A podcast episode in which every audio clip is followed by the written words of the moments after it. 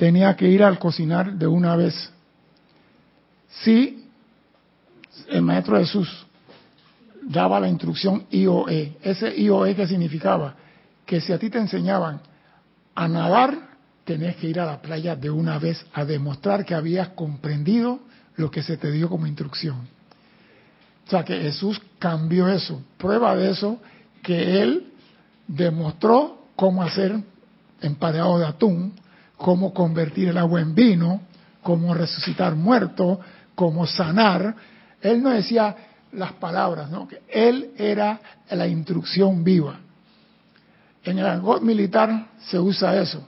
Señores, van a aprender a manejar el arma y tienen que ir de una vez a disparar el arma.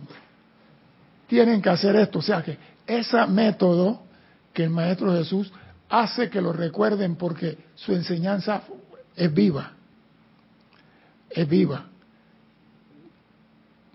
Muchos maestros han pasado aquí y se le tiene registro, pero la enseñanza de Jesús es tan activa que tú te acuerdas, no que en el matrimonio de Canaán, ah, convirtió el agua en vino.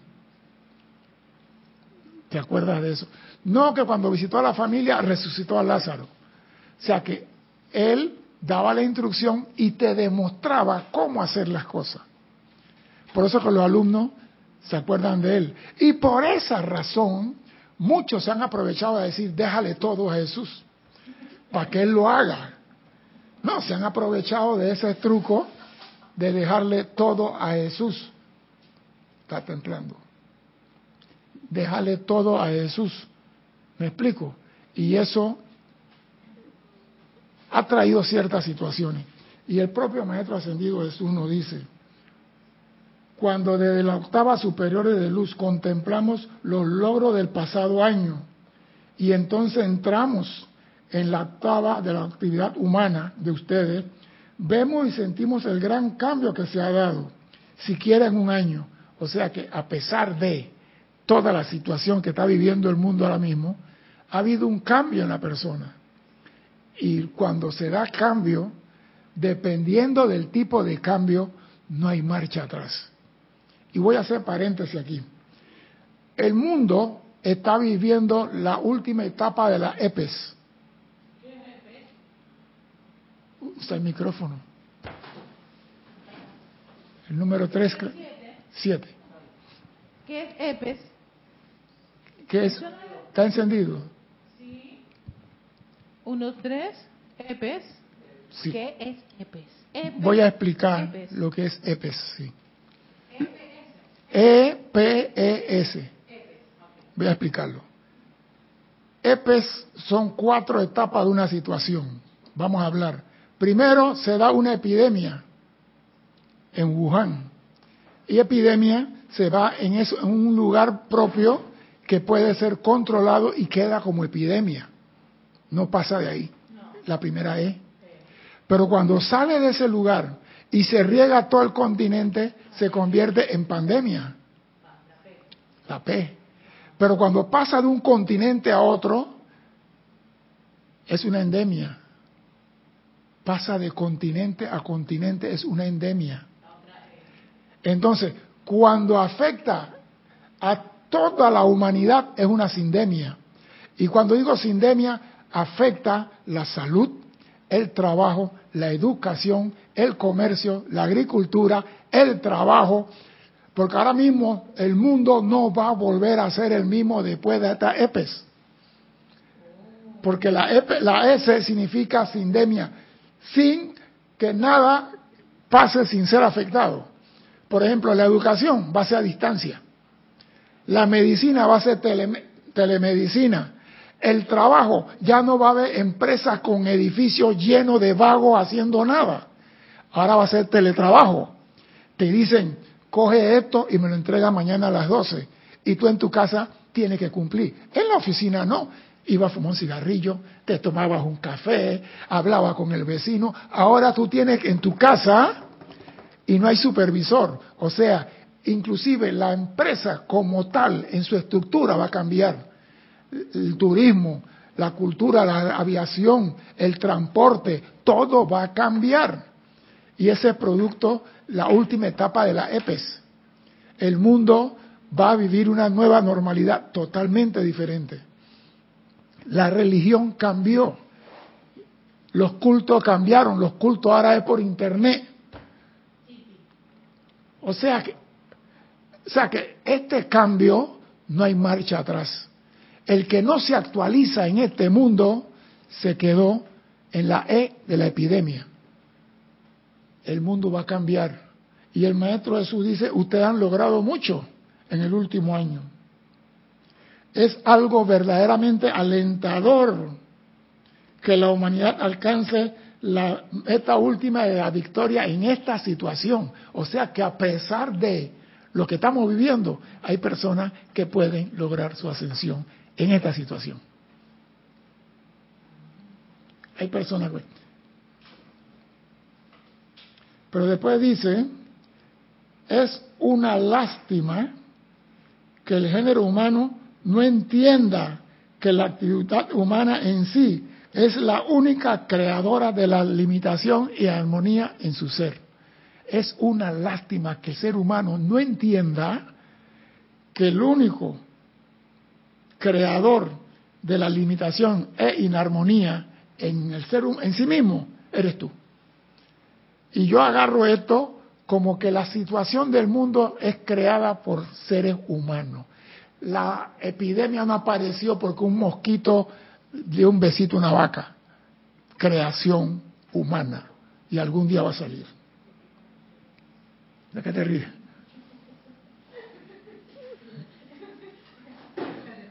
Echa el micrófono para atrás.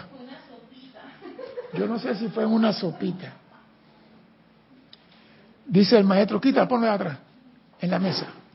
Dice el, amado Maestro Jesús, en otra palabra, es a través de la actividad desordenada de lo externo que las personalidades se permiten recalificar constantemente la energía perfecta y pura de la magna presencia yo soy. Y producen así todo lo que es indeseable.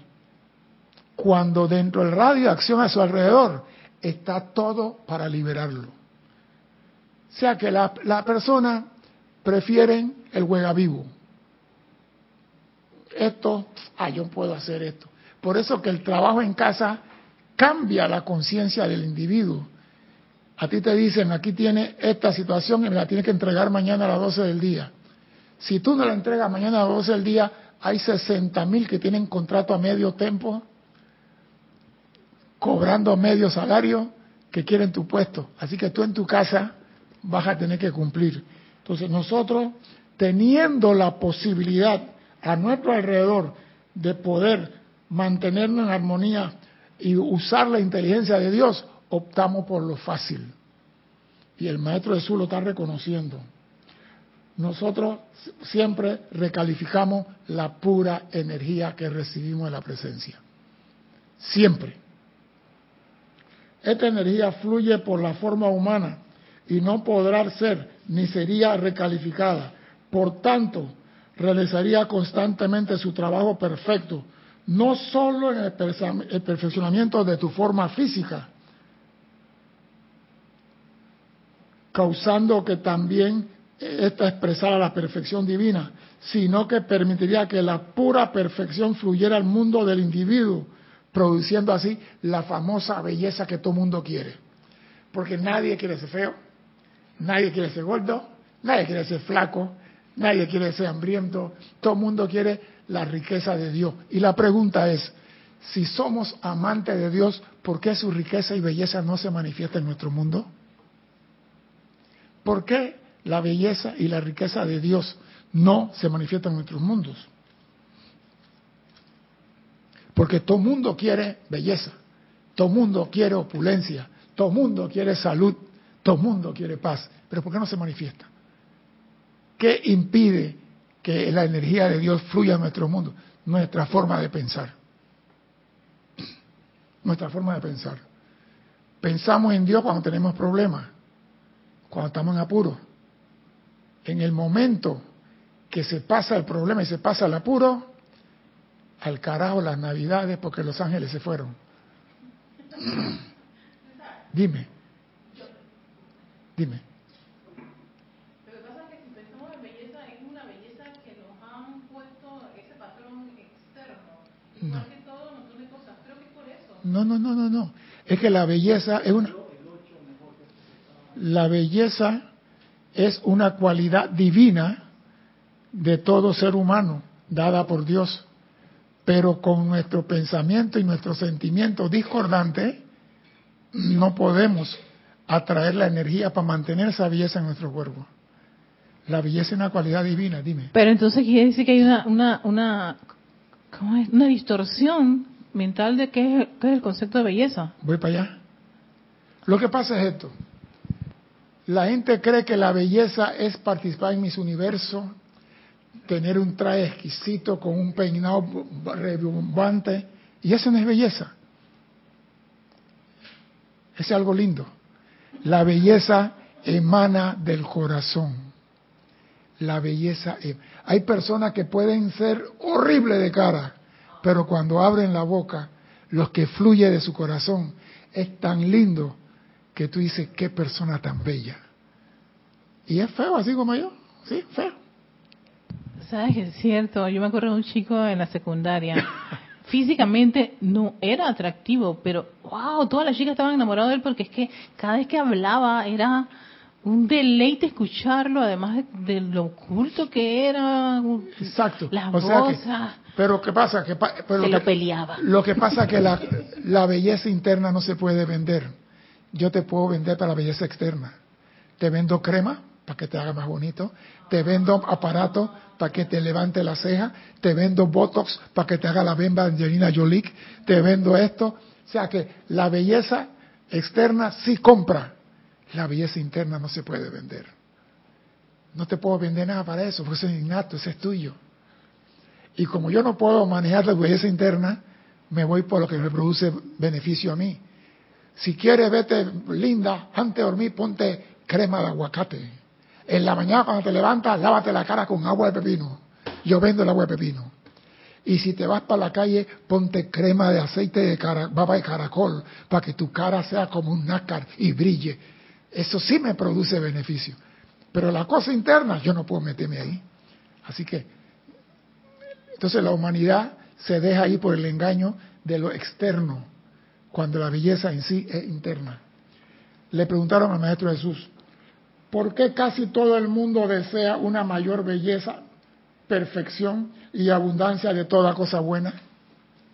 Y Jesús respondió, pues porque es un reconocimiento interno del propio dominio de cada uno dado por Dios.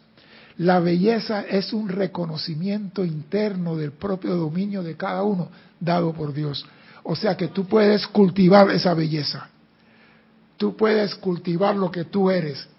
Tú puedes exteriorizar. En vez de ser cara de arpa, tú puedes comenzar a sonreír. Tú puedes comenzar a hablar de manera correcta. Tú puedes comenzar a decir buenos días. Puedes comenzar a decir con permiso. Tú puedes cultivar ese dominio dado por Dios. Por eso que la belleza es algo interno. Dime, Cristian. Te voy a pasar a los hermanos que han reportado sintonía hasta ahora. Noelia Méndez desde Montevideo, Uruguay. Paola Farías. eh, María Luisa desde Heidelberg, Alemania. Marian Mateo desde Santo Domingo. Paola Farías de Cancún. Leticia López desde Dallas, Texas. Mercedes Pérez desde Massachusetts.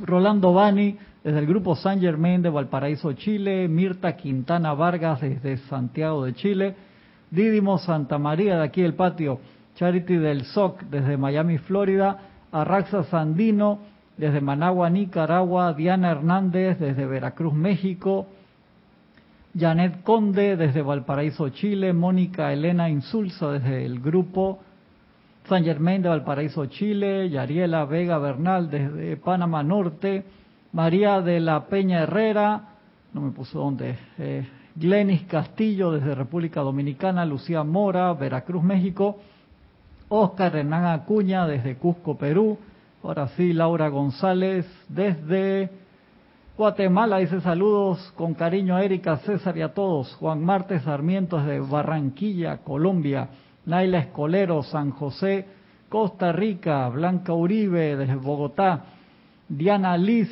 desde Bogotá también, Natalie Saray Castillo dice, bendiciones, saludas Irma. Raiza Blanco desde Maracay, Venezuela. Y Roberto León desde Santiago de Chile. Diana Liz dice, el mundo ya cambió, yo pienso que para bien de la humanidad, la belleza externa en todo caso es reflejo de lo interno. Por eso Shrek y Fiona vuelven a ser bellos. Y Valentina de la Vega Montero desde Galicia, España. Gracias a todos por su información de que están bien. Entró de último Sander Sánchez desde Trudale, Oregon. Gracias, bendiciones a todos. Recuerden, la belleza es un reconocimiento interno del propio dominio de cada uno dado por Dios, el cual todo el mundo tiene que hacer valer en algún momento. O sea que ay, este hombre es ordinario, es tosco, tú lo puedes ser porque quieres. Tú tienes dentro de ti esa capacidad de cambiar, de ser amable, de ser dulce, de ser cortés. Dime. Es que escuchando esa, esa línea, también estaba pensando en, en que uno a veces se considera feo, cuando realmente la verdad es la belleza. Exacto. Y tú lo puedes reconocer dentro de ti y eso aflora, aflora, Lo que tú eres va a salir, pero tiene que ser de verdad.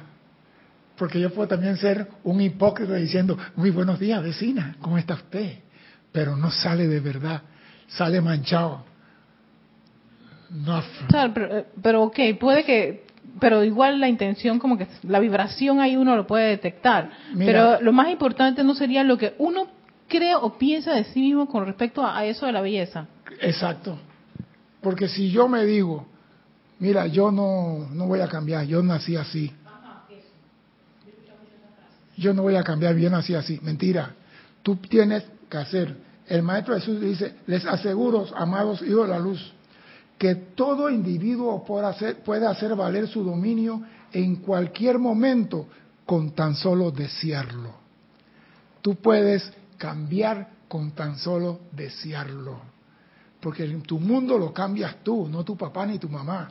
Tú eres el que puede cambiar tu mundo. Y tú tienes que desearlo. Tú puedes ser el peor borracho del mundo. Y tú puedes decir un día, se acabó esto. O puedes ser el fumador más empedernido del mundo. O el drogadicto, o el ladrón, o lo que sea. Y llega el momento y dice, se acabó. ¿Por qué? Porque tú deseas que se acabe y se acabó. No hay, porque eres tú el que maneja tu mundo. Tu mundo, tú eres el único amo. Si tú insistes en ser feo y decir que eres feo, es porque tú quieres, te gusta sufrir, sufre pues. Pero el día que tú dices, hombre, no hay, yo he visto mujer decir, no hay nada más linda que yo. Y yo me echo a reír. Y me da risa, pero era verdad. No hay nada más linda que ella, porque esa es ella. Pero ¿qué pasa? Nos dejamos llevar por la crítica. Ah, no, está muy cachetona, está muy gorda, está muy flaca, está muy alta, está muy bajita, no tiene los dientes bonitos, que todo externo. Y nadie se fija lo que emana de ese corazón, que ahí está la verdadera belleza. Nada más con desearlo, mediante su reconocimiento y aceptación de su propia magna presencia yo soy. Si tú aceptas y reconoce a tu presencia yo soy, donde tú dices, yo manifiesto belleza, ahí se va a dar. Yo manifiesto amor, ahí se va a dar. Porque estás reconociendo la única fuente en tu mundo que tu presencia yo soy. Ya que esto le permite a la magna presencia invencible convertirse en la inteligencia directiva de tu mundo. Cuando tú dices yo soy la magna presencia, te reconozco y te acepto. Yo soy aquí la presencia y yo soy tu belleza. ¿Quién puede contra eso? Pero ¿qué hacemos? Nos ponemos a llorar en una esquina. Me dijeron que yo era feo. ¿Sí? Me dijeron que yo era feo. En, antes me dijeron quién fue que me dio. Ah, me estaba pelando. Y la señora del salón me dice, un niñito de ocho años se ahorcó porque le quitaron el celular. Digo, ¿cómo es posible eso? le mandaron el mensaje que un niño aquí en Panamá se ahorcó porque le, le, le dijeron que dejara el celular de estar jugando. Fue al baño y se ahorcó. Digo, hasta allá no lleva la tecnología de ser esclavo de un aparato. Yo digo, gracias a Dios que mis hijos nunca tuvieron iPad ni celular. En mi tiempo, calculadora. Aquí está la Dora, ¿ves? Aquí está la Dora en la cabeza. Por lo tanto, no pueden ustedes ver que para esta magna presencia no hay obstrucción que valga, por ende no hay pugna ni interferencia en ninguna índole. Por esta razón el viejo adagio bíblico utilizado durante mucho tiempo, estad quietos y conoced que yo soy Dios. Porque nosotros vivimos en una angustia de una a otra. para mí, el sufrimiento del hombre es un vagón de tren. El hombre está en el último vagón que se llama angustia. Pasa el, próximo vagón que se llama desesperación. Después pasa el otro vagón que se llama hambre. Después pasa el otro. O sea que no sale de una cuando se está metiendo en otra. ¿Por qué? Porque Él quiere, teniendo la presencia. Porque siempre buscamos afuera. Siempre buscamos afuera. Y dice el maestro, durante la, el pasado año atraímos la atención de ustedes hacia la gran cantidad de afirmaciones bíblicas y le dimos explicaciones adicionales de su verdadero significado. Este año esperamos producir una explicación completa de todas las afirmaciones del yo soy ya que han utilizado a lo largo de los siglos, de manera que la humanidad pueda tener ante sus propios ojos la evidencia de la liberación y el dominio que tiene a su alcance. Entonces, estamos hablando de decretos, afirmaciones del yo soy. Hay algo que me gusta a mí. El maestro Jesús en esta clase, que yo sé que no sé si lo voy a terminar hoy, dice, la enseñanza que trajo San Germán no tiene nada de otra enseñanza no debe ser mezclada con nada de otra enseñanza, porque toda la otra enseñanza tuvieron su momento. Y esta tiene lo necesario para la verdadera liberación de la humanidad. Por eso que hay cosas que debemos ir cambiando. Porque la religión, como tuvo hegemonía, metió la mano en muchas cosas y hay muchas cosas que están por ahí y que van a salir pronto, porque la estoy viendo ya, la estoy observando, y que tienen que salir de esta enseñanza. Una pregunta, y voy a hacerla de una vez porque no voy a esperar. ¿Cuál es la diferencia entre divino y santo? Perdón, entre sagrado y santo. ¿Cuál es la diferencia entre sagrado y santo? ¿Cuál es la diferencia? No, eso está en la clase, pero si no llega, la descargo hoy. ¿Cuál es la diferencia entre sagrado y santo? Todo el mundo habla. ¿Sí? Santo. ¿Cuál es la diferencia? ¿Cuál es la diferencia entre sagrado y santo?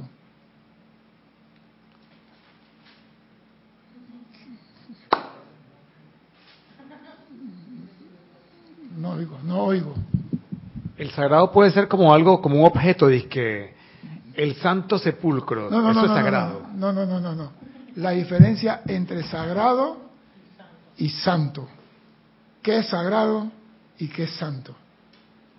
Es que si tú comprendes eso, tu mundo va a cambiar. Dime. Creo que santo es la realización del Cristo interno. No, no, no, no, no, no. No, no, no, ¿viste? Por eso que nos, metieron varios goles. ¿Hay algo ahí, Cristian? No, bien. Ya. Bien, escuche. El santo, si tú buscas en el diccionario, en Wikipedia, lo que sea, dice hombre bueno y puro. Hombre. Hombre bueno y puro. Mujer niño. Bueno y puro. Son personas que vivieron en un mundo de pureza y de rectitud. Y el maestro San Germain dice, el hecho que sea santo no quiere decir que sean ascendidos. Así que no es.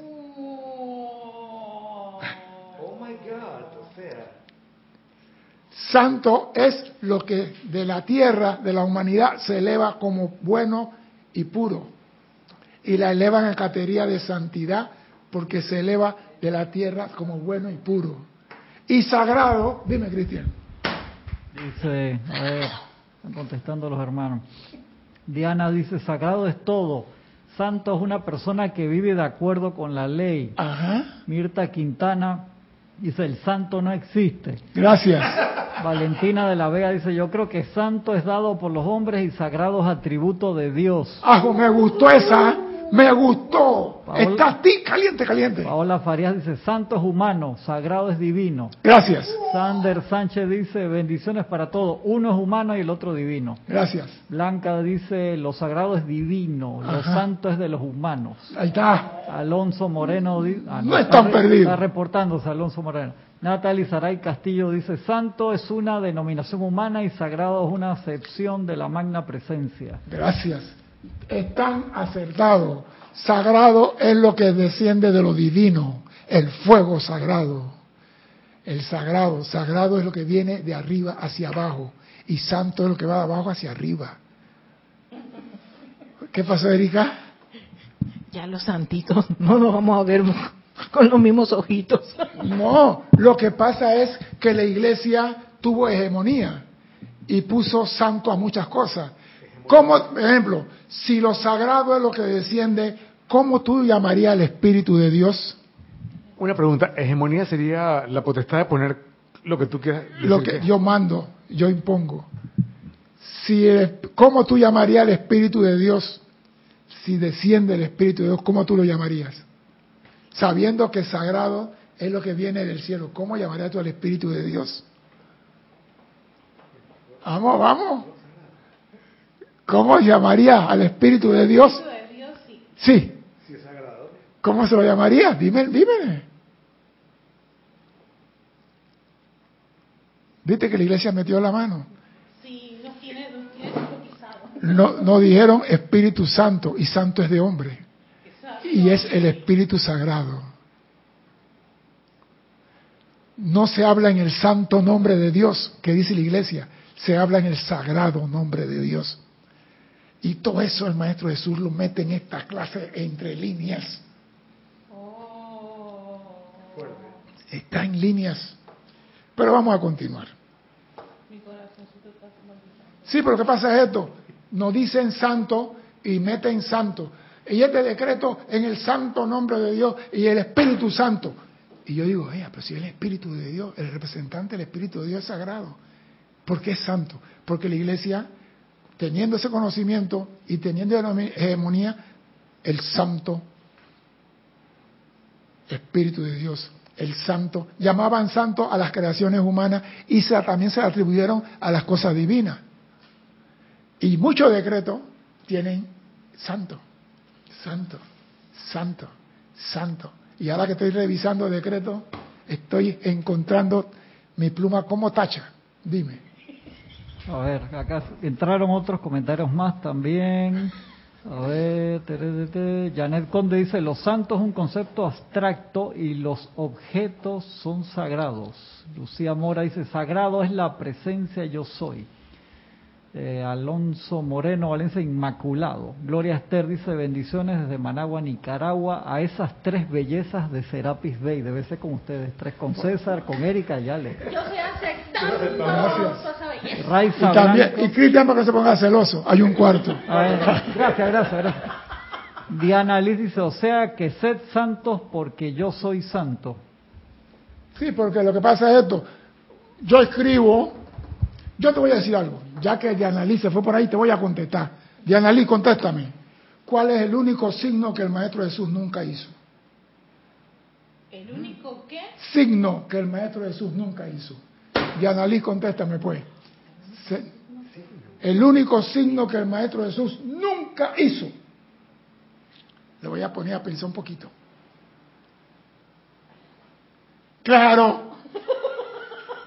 Di- dilo, dilo. Dilo, dilo por el micrófono. Ay, al mudo, pero a la, ca- a la cámara. Ah, ya.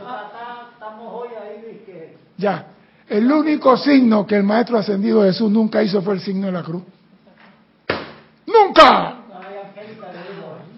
¿Ah? Esto, Angélica lo de Chillán, Chile, lo Ella, dijo. ella sabe. Y Diana ahora contestó también el signo de la cruz. Nunca la hizo. Pero yo vi en estos días, en la procesión de España, un Jesucristo con, una, con un estandarte, con una cruz adelante. Yo digo, ¿cómo va a ser eso? Porque acuérdate que España sacaban las procesiones y como no la podían sacar este año, sacaron un video viejo. Y yo viendo el video, vi a Jesús muy elegante, vestido, con un estandarte con la cruz adelante. Yo digo, Jesús nunca habló de la cruz. Pero nos vendieron la señal de la Santa Cruz. ¿Y la qué era la cruz? El patíbulo de los romanos. Y nos metieron un patíbulo como señal de liberación y de salvación. Y el Maestro Jesús dice aquí, aquellos que dicen amarme y hablan de religión y religión, no creen que yo soy capaz de estar en el corazón de cualquier ser humano que me llame sin importar religión ni raza. O sea que Jesús no pertenece a ninguna religión, a todo el que lo llame. Pero no, ese es nuestro Jesús, nuestro Salvador. Y Jesús dice muchas cosas aquí que me estoy adelantando porque el reloj no me quiere hoy y voy a tener que saltarme parte de la clase, pero sí otra semana, donde Jesús dice aquí, la duda, y se voy a buscar de una vez, porque yo sé que el tiempo, dice el Maestro Jesús, la duda y el temor son las dos puertas a través de las cuales tiene que pasar todo ser humano para conocer y tener su total y completa liberación. La duda y el temor son las dos puertas a través de las cuales tiene que pasar todo ser humano para conocer y tener su total y completa liberación. Entonces hay decreto que dice, saca de nosotros toda duda y temor, saca de nosotros toda duda y temor, saca de nosotros... Señores, Ese decreto a mí me gusta. ¿te gusta? Pues, señores, la duda y el temor es parte de la enseñanza. Elimina. No, elimina de nosotros. Pero, pero, oye, Elimina de nosotros pero si, temor. pero si la eliminas, no vas a pasar por la puerta y no vas a tener tu completa liberación. Lo que pasa es esto, nos hacen ver que los problemas es para acabarnos. Los problemas, es- si tú vas a la escuela y te dicen, guarden todo, tenemos problemas de álgebra, eso te va a matar. Si tú... Pero entonces, ¿por qué el problema de la vida te va a matar? ¿Por qué los problemas nos quieren matar y nos agobian y nos hacen sufrir? Mira como está confundida de abajo. No me enredes. Cállate tú. La pregunta es, ¿por qué los problemas? Si mira tú, la escuela, tú vas a la escuela y te pones un examen para saber qué. ¿Cuál es la finalidad del examen en la escuela? Para de verdad demostrar que tú tienes un conocimiento adquirido. Y la vida te llega a ti como problema para que tú demuestres tu capacidad de resolver. Y te genera duda y te genera temor. Pero tienes que hacer tus exámenes. Tienes que enfrentar los problemas que te lleguen y no decir, elimina de mí toda duda, todo problema. Porque no hemos llenado decretos que dicen, elimina de mí todo problema. No, no dejes caer en tentación y libre. Líbranos. ¿Está? Porque la tentación, hey, acuérdense una cosa, que ahora mismo...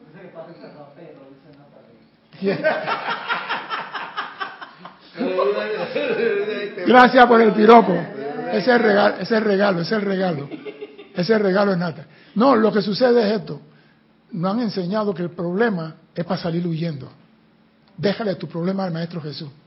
Échale la carga a Jesús. Jesús es el único que puede. Jesús, y Jesús le está diciendo. Mira, el Maestro Jesús aquí dice algo muy bonito. Y lo voy a decir. Dice, si yo le he dicho a todos aquellos que están cansados y cargados, que vengan a mí, que yo haré, ¿qué cosa? El Maestro Jesús dice, todos los que están cargados y cansados vengan a mí, que yo los haré, ¿qué cosa? Sin interrogación. ¿Qué hará el Maestro Jesús? Lo haré descansar, no dice le voy a llevar la carga. Lo haré descansar. Busquen la Biblia. Está en la Biblia. Lo haré descansar. Dime, Erika. Oye, que hay... Perdón, dije que no me iba a reír, pero es que hay un, hay un no sé si es como un, un meme o, o unos mensajes en donde está Jesús caminando en la playa, estaban dos, ah, no, son Sí. dos pisadas y después más adelante está Sí. nada más Jesús y es que Jesús te está cargando. Sí, no. No, sí, luego. No no lo quiero, no me lo. Digo, ¿por qué usted cree que la humanidad no enfrenta sus problemas?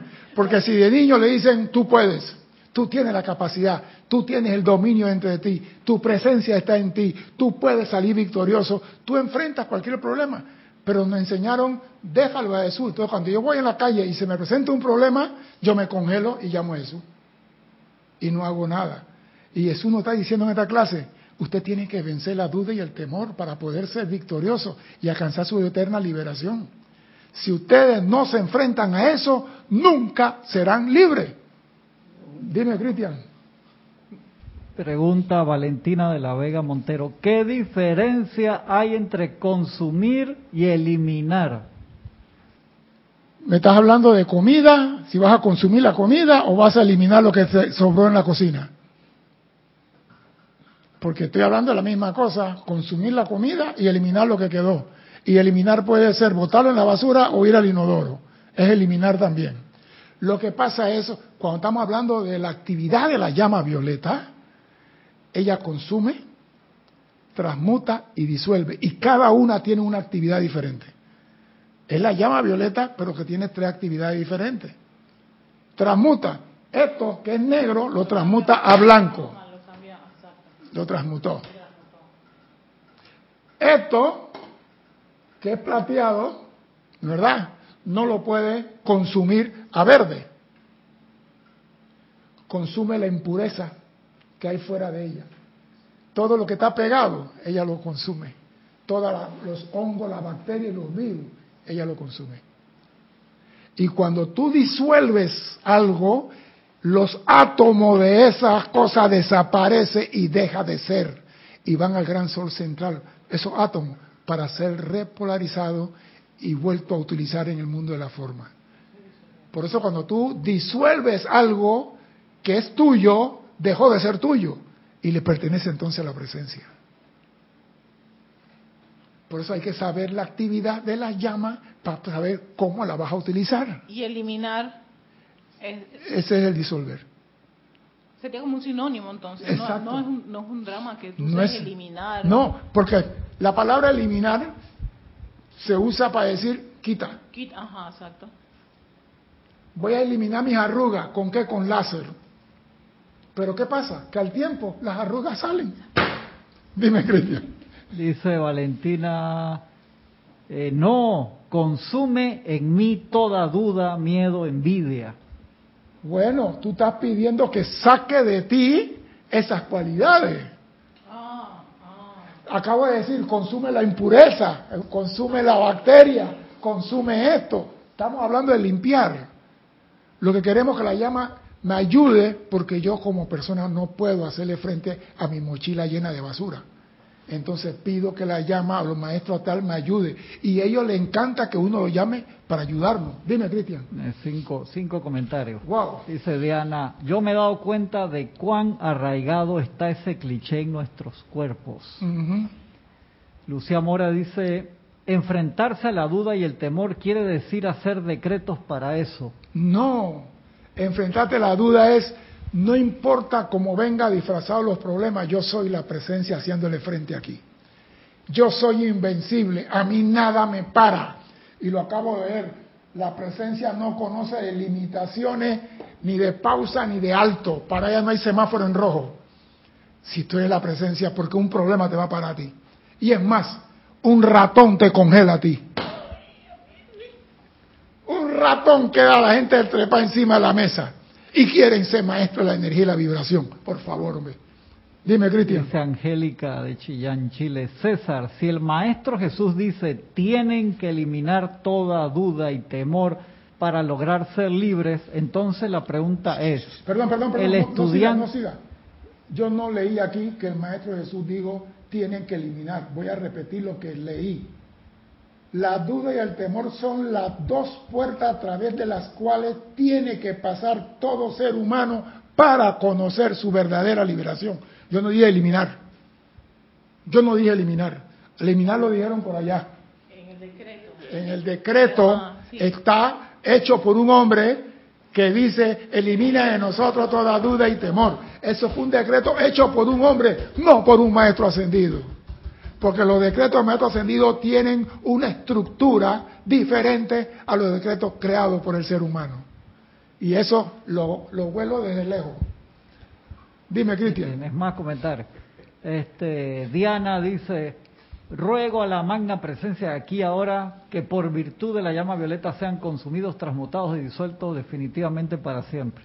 Sí, toda duda y temor. Pero entonces, imagínate tú que tú vas a la escuela y estudias por seis años y nunca te ponen examen. ¿Qué diploma te van a dar? ¿Cómo tú vas a sustentar? Yo me aprendí la lección, señor rector. Pregúnteme lo que usted quiera. Yo me acuerdo en la escuela de aviación. Señores, aquí tienen los libros, eran unos monstruos así. Gorditos. ¿Y sabe lo que decía el profesor? El examen del lunes es con libro abierto. El examen es con libro abierto. Y vamos a hablar de estructura aérea, su capacidad y resistencia, tipo de material y cómo se puede mejorar la aleación para que no se fracture el aluminio. Entonces tú tenías que agarrar ese libro si no había estudiado nada, el fin de semana comer galleta y agua nada más y tratar de leer pero para nosotros, virrioso, que todos los días, lo que yo hacía, César Landecho, digo, yo tengo que aprenderme estos libros, y son 14 libros del mismo tamaño. ¿Sabes lo que hacía yo? Agarraba el libro este, mire el truco, el primer día, capítulo 1, tan, tan, tan, capítulo 1, de, de, de, el segundo día, capítulo 1 y el capítulo 2. El tercer día, capítulo 2, capítulo 3 y capítulo 4. El cuarto día, volvía y me leía el capítulo 1. Al sexto día, ya yo sabía lo que decía el capítulo 1 y me sabía la mitad del capítulo 2. Y al final me sabía los 14 libros de memoria. Me sabía los, el profesor, no profesor, porque en el libro tal, en el capítulo tal, en el apéndice tal, dice en el punto 1, 4.25 tal, que el avión no puede hacer esto. Y cuando ven el libro, ah, ah, tiene razón. Yo me ponía detrás de esos chicos para que... No, Cristian, Yo también. ¿sabes? ¿sabes? Te voy a decir por qué tú. No, ¿sabes por qué tuve que hacerlo? Cuando yo fui a la escuela de aviación, yo tenía 32 años y me contó con puro peladito de 18, 19 años que eran Ferrari al lado mío, a se me han olvidado muchas cosas. Y yo digo, ¿yo voy a correr con estos muchachos? No, yo agarraba. Ey, a leer, y vez que él iba al libro, capítulo 1, aquí dice esto, esto y esto, y el 7, el 14, aquí dice esto y esto, capítulo 28. Ajá, otro libro. Y ahí me iba rotando los 14 libros y me lo aprendí. ¿Qué quiere decir con eso? Que no hay problema que tú no puedas resolver.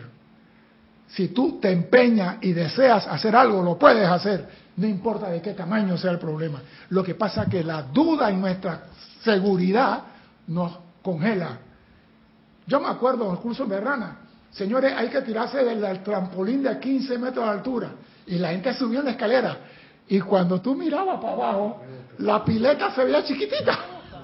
Y la gente decía, yo no me voy a tirar de ahí. Y yo que era bueno. Yo una vez también me subí al, al tercero, adivina qué hice. Subí, saqué una foto y bajé rápido. A mí tampoco me gustaba. Ah, pues yo llegué allá arriba y yo dije, si otro se tiró, porque ese es mi lema, mi lema siempre ha sido, si otro se tiró, ¿por qué carajo yo no puedo? Y perdonen el francés.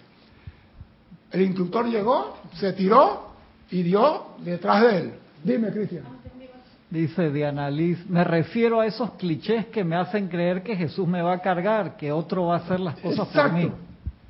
Sander Sánchez dice, esta clase me pone a pensar en la totalidad de la presencia, en la necesidad de experimentar toda la experiencia de vida con todos sus sabores, el pan completo del arcángel.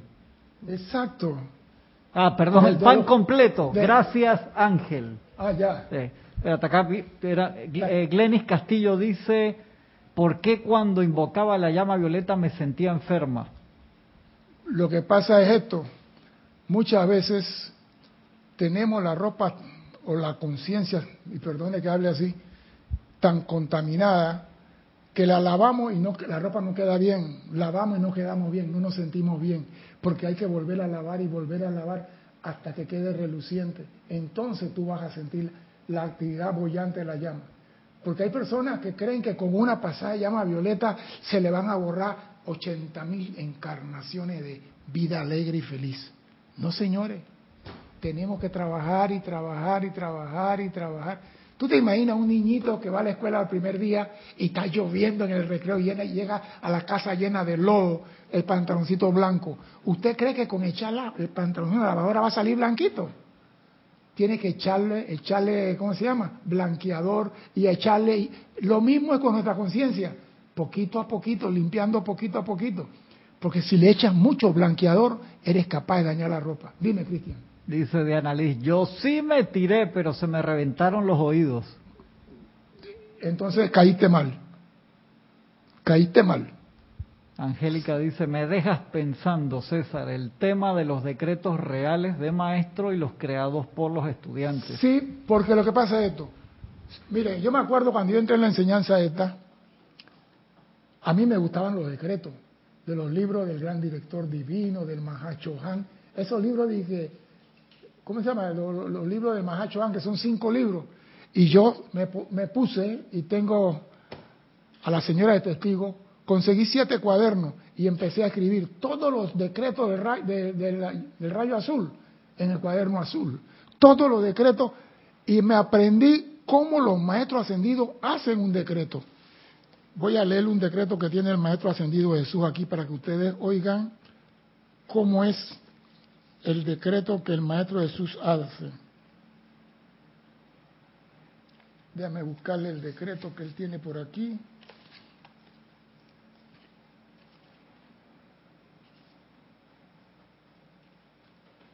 Mira lo que dice el maestro ascendido Jesús, el decreto.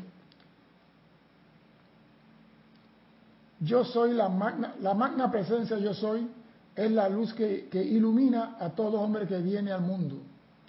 Tu magna presencia, yo soy, es tu inteligencia directriz, tu inagotable energía sostenedora. Tu magna presencia, yo soy, es la voz de la verdad que te habla en tu corazón, es la luz que te envuelve con su luminosa presencia.